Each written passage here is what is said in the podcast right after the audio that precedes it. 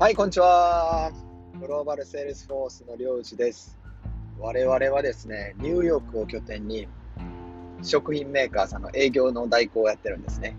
スナックを売ったり、お茶を売ったり、アイスクリームを売ったり、デザートを売ったり、ラーメンを売ったり、などなどしております。皆さんがですね、アメリカに来た時、スーパーに入って、日本の商品がずらーって並んでたらどう思いますか？そんな世界を夢見て、日々頑張っております。でですね、あのー去年の10月末ですかね、11月から一緒に働いてた従業員の人がですね、9月末をもちまして退社することになったんですね。あのーまあいろいろ前職でいろいろあったので、まあそこが飛び火して、友康に迷惑かけたらいけないと思って、その人、えー退社を決めたんですが、本当、人って、人に歴史ありっていうんですかね。いや、いろいろなバックグラウンドがありますよね。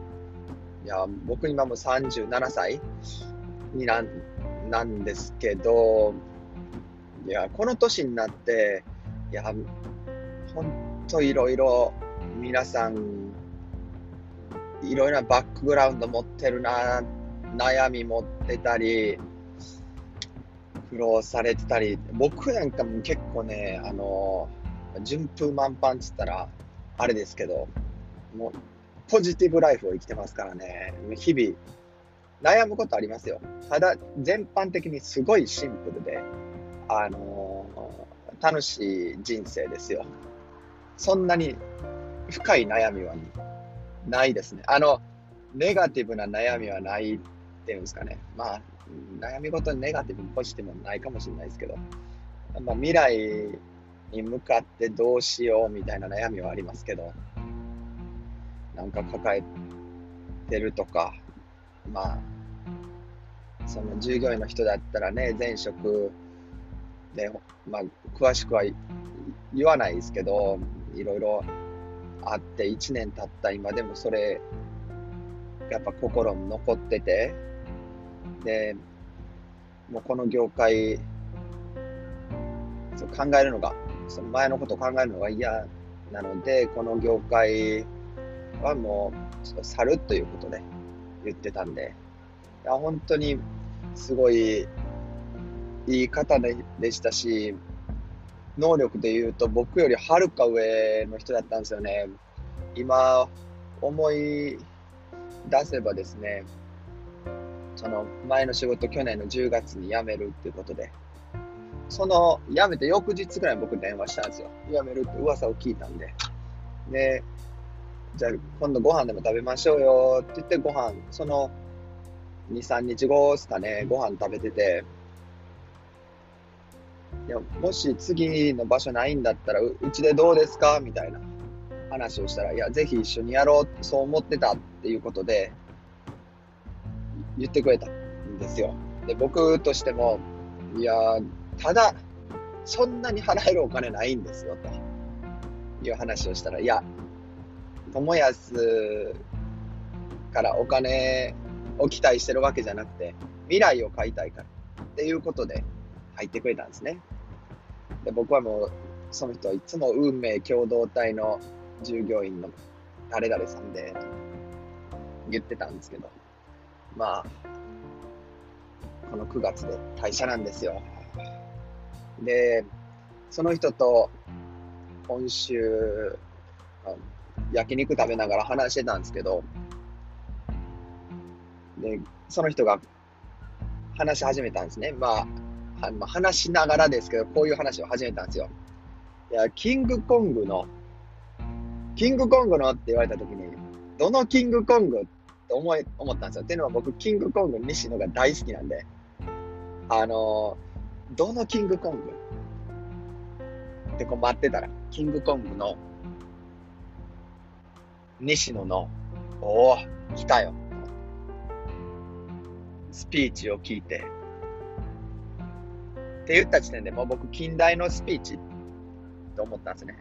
だいたい YouTube にのぼの上がってるそれなんで。あの、12時の鐘が鳴るやつですかいや、そうそうそう。あれ、本当に、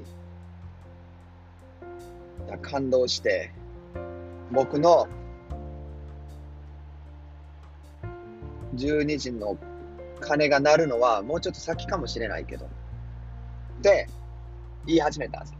これ、この話知らない方にちょっと補足説明しますけど、補足説明結構長くいきますよ。チックトタックの時計台っていう、彼が書いてる、キングコング西野が書いてる絵本の題名そうだったと思うんですけど、その話なんですよ。で、何かっていうと、そのチックタックの時計台にいるある少年がいるんですね。彼は時計台の番をしてるんですよ。これ今めっちゃ雨降ってきたんで、あの、ちょっと雨の音を入ってたら風流だなと思ってくださいね。あので、時計台の番をしてるんですね。で、時計が壊れたら修理したり。で、その少年が女の子に恋をするんですよ。で、その子が女の子を時計台に連れてきて、で、名前多分ね、あの、主人公の男の子の名前、チックタックだと思うんですけど、間違ってたらすいませんけど、チックタックで進めますね。で、チックタックが、その女の子に、いや、12時に、ここの時計は鐘の音が鳴るんだよ。夜の12時で。一度、あ君と僕はその鐘の音を聞くのが夢なんだよって話をするんですよ。で、女の子も私も聞きたい。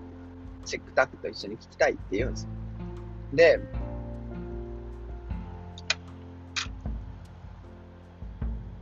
彼は、その、時計台、じゃあ、あの、って言っても子供ですからね。家の事情もあって、やっぱ出れない？そんな夜の夜中に。けど、ある時、両親がどっかに旅行に行くから、そのタイミングだったら抜け出せそう、みたいな話になって、あ、じゃあぜひ、あの、そのタイミングで一緒に鐘の音聞こうぜって言うんですよ。で、その日に、もう、チックタックとしてはもうその日が待ち遠しいですよね。僕だったらもう本当、もう、ドキドキしてますよ、毎日。もう、その日のために頑張ってるみたいな。で、その日が来たんですね。で、女の子が来る、その日、12時の鐘を一緒に聞ける日に、なんと、街が火事になるんですよ。街全体が。で、そのチックタックはその女の子を探しに街に出るんですね。けど見つかんないんですよ。で、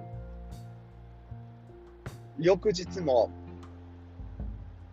その火事が収まった後も、その女の子出てこないんですよ。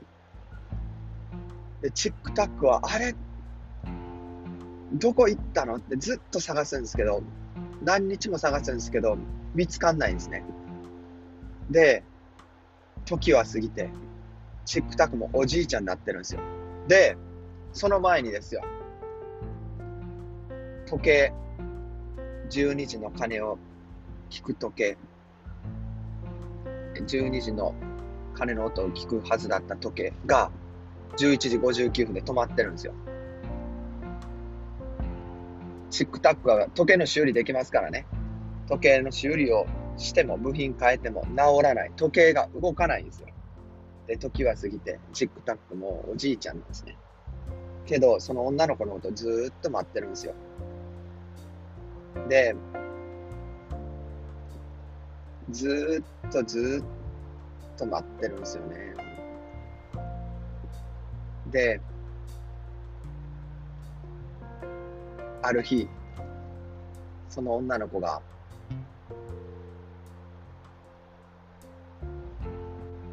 その時計台に来るんですよ。もう女の子だったんですけども、おばあちゃんになってましたよ。で、チックタックに言うんですね。チックタック。待っててくれたの待たなくてよかったのに。ってなったら、12時の鐘が、時計がガチャって動いて、12時の鐘がゴーン、ゴーン、ゴーンって鳴り始めたです。で、2人で鐘の音を聞く。で、これで何が言いたいかっていうと、未来は変えられない。けど、過去は変えれるんですよ。いろいろみんなこう振り返ってみてください。嫌な思い出もありましたよね。けど、それが今笑い話になってたりしません？なんいや僕だったら営業なんでもう数字で本当にもう苦労した1年みたいなのがあったりするわけですよ。何やってもうまくいかない、数字上がってこない。何やっていいか分かんない。けどそれって今非常にいい思い出ですし、そこの苦労があったから今があったりもしますし、で、その時の話をね、あの時しんどかったんですよねっていうことも言えますし、まあ、笑い話に変えたりして話したりするんですよ。ってことは、過去は変えられるんですね。もう一つ言うと、失敗した過去も変えられるんですよ。しってことは、いや、挑戦し続けましょう。いくら失敗しても、過去は変えれますから。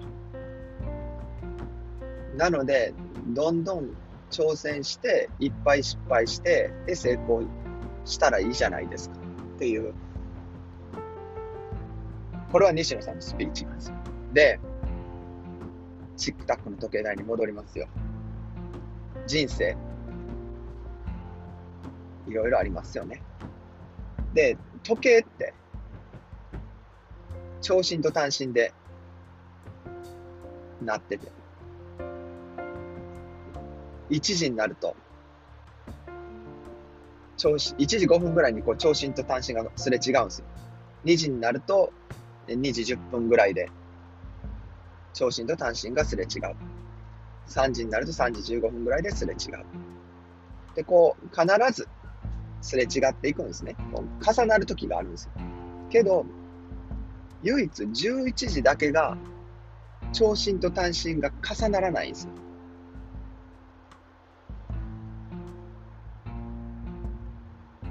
これって、みんなしんどい時ってあるんですよ。もう暗闇の中を走ってるような気持ちの時もあると思うんですよ。けど必ず12時で長身と短身が重なるんですね。そのしんどい時期がどんだけ長いかわからないですけど、必ず報われる。そういう話を、キムさんがしてて。まあ、そういう、えー、キングコングの西野の、えー、スピーチを聞いた。